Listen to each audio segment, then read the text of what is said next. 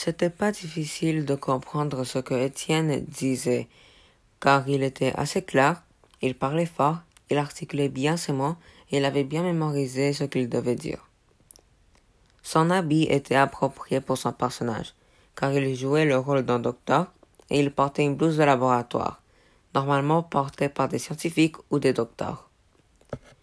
Il se déplaçait assez dans les scènes et il regardait le public pour la plupart du temps.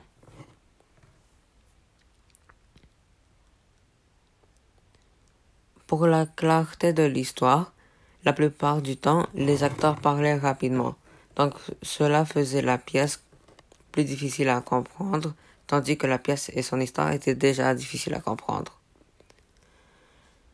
Les personnes sur scène parlaient à un volume approprié et ça aidait la clarté de l'histoire beaucoup.